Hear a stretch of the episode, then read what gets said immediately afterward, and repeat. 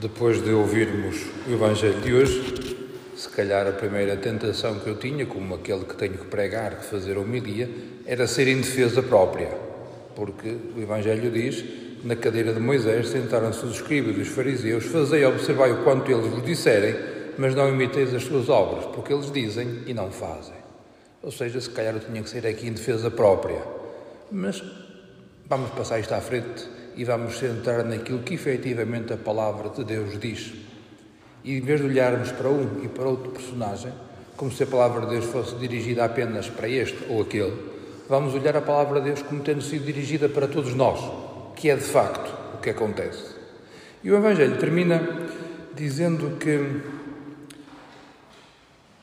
quem se exalta será humilhado e quem se humilha será exaltado.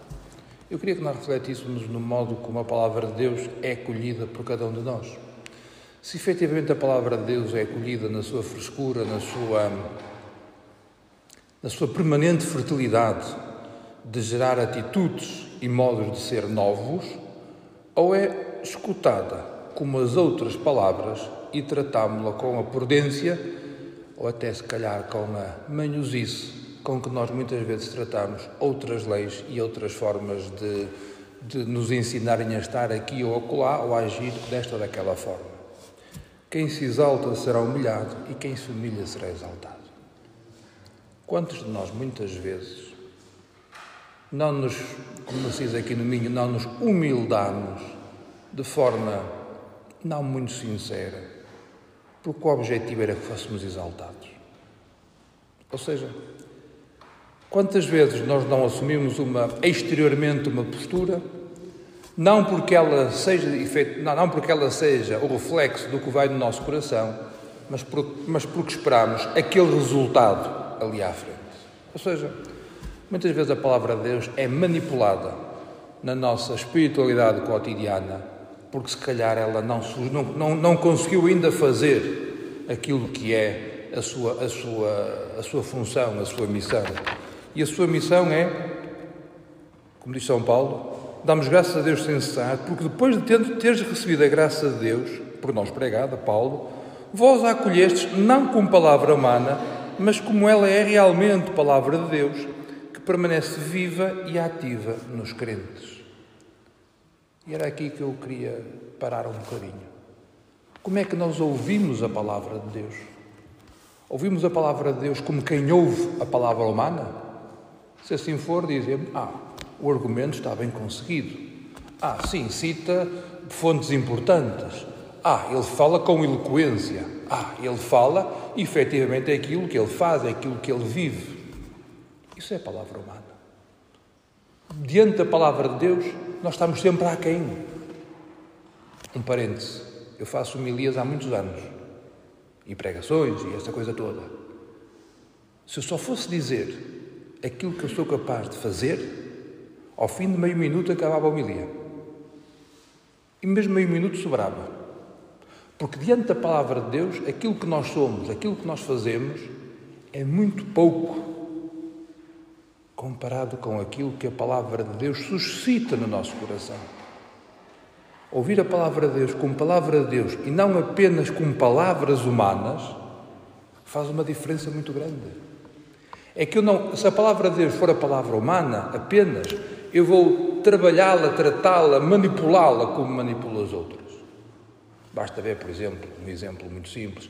Há um político qualquer que faz uma declaração, há depois nos diversos canais imensas pessoas a comentar o que ele disse, o que é que ele não disse, porque é que disse, porque é que foi, qual foi o contexto, qual não foi o contexto, qual era a intenção, qual não era a intenção, e por aí adiante. Ou seja, uma expressão dá origem a muitos textos.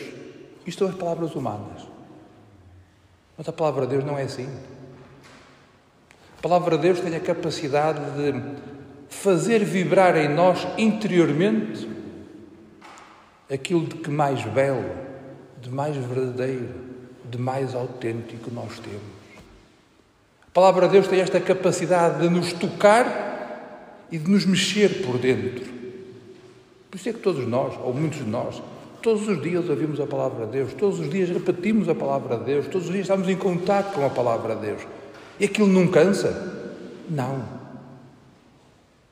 Porque a palavra de Deus toca-nos por dentro e faz vibrar em nós aquilo de mais bonito e mais belo que nós temos. Às vezes nós nem sabíamos. E quando a palavra de Deus nos toca desta forma, nós tomamos consciência de que aquilo que eu sou, comparado com aquilo que a palavra de Deus me convida a ser, tem uma diferença muito grande. Porque entre aquilo que eu sou, aquilo que eu vivo, aquilo que eu sou capaz de concretizar e aquilo que a palavra de Deus quer fazer e efetivamente começa a fazer em mim, vai uma diferença muito grande. Então, qual é a eficácia da palavra de Deus? A eficácia da palavra de Deus começa precisamente quando suscita em nós o desejo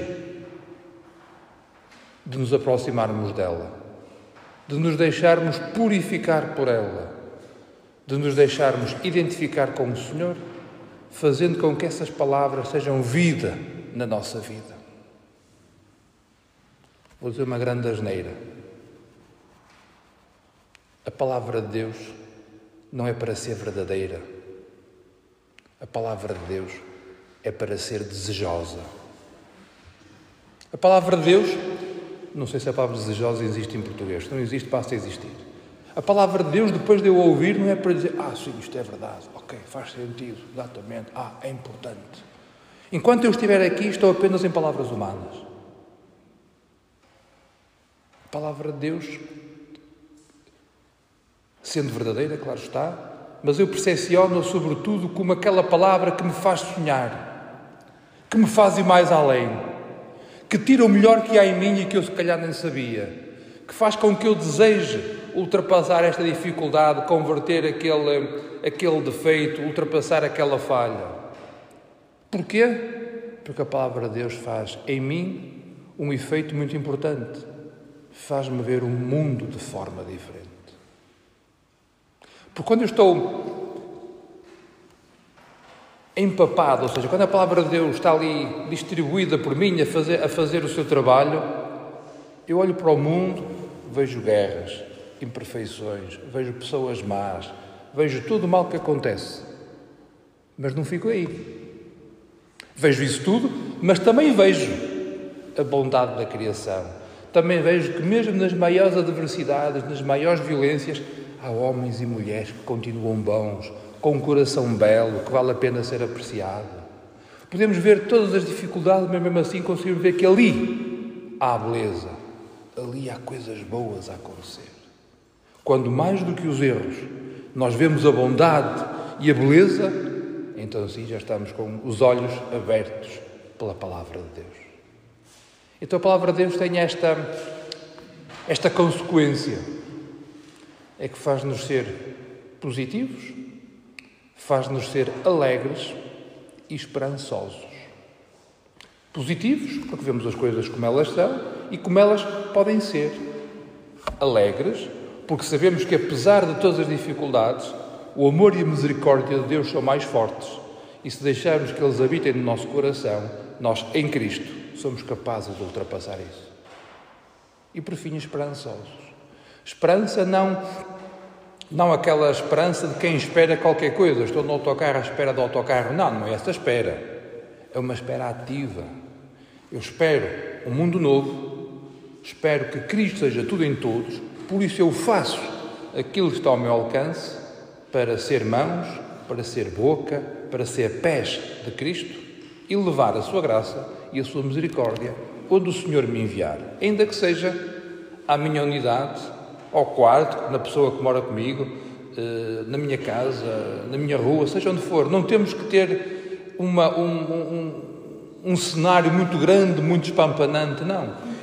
Onde estamos a viver, se nós estamos alegres e esperançosos, nós somos capazes de aí ser instrumentos do Senhor para manifestar o seu reino e torná-lo vivo e ativo no meio do mundo.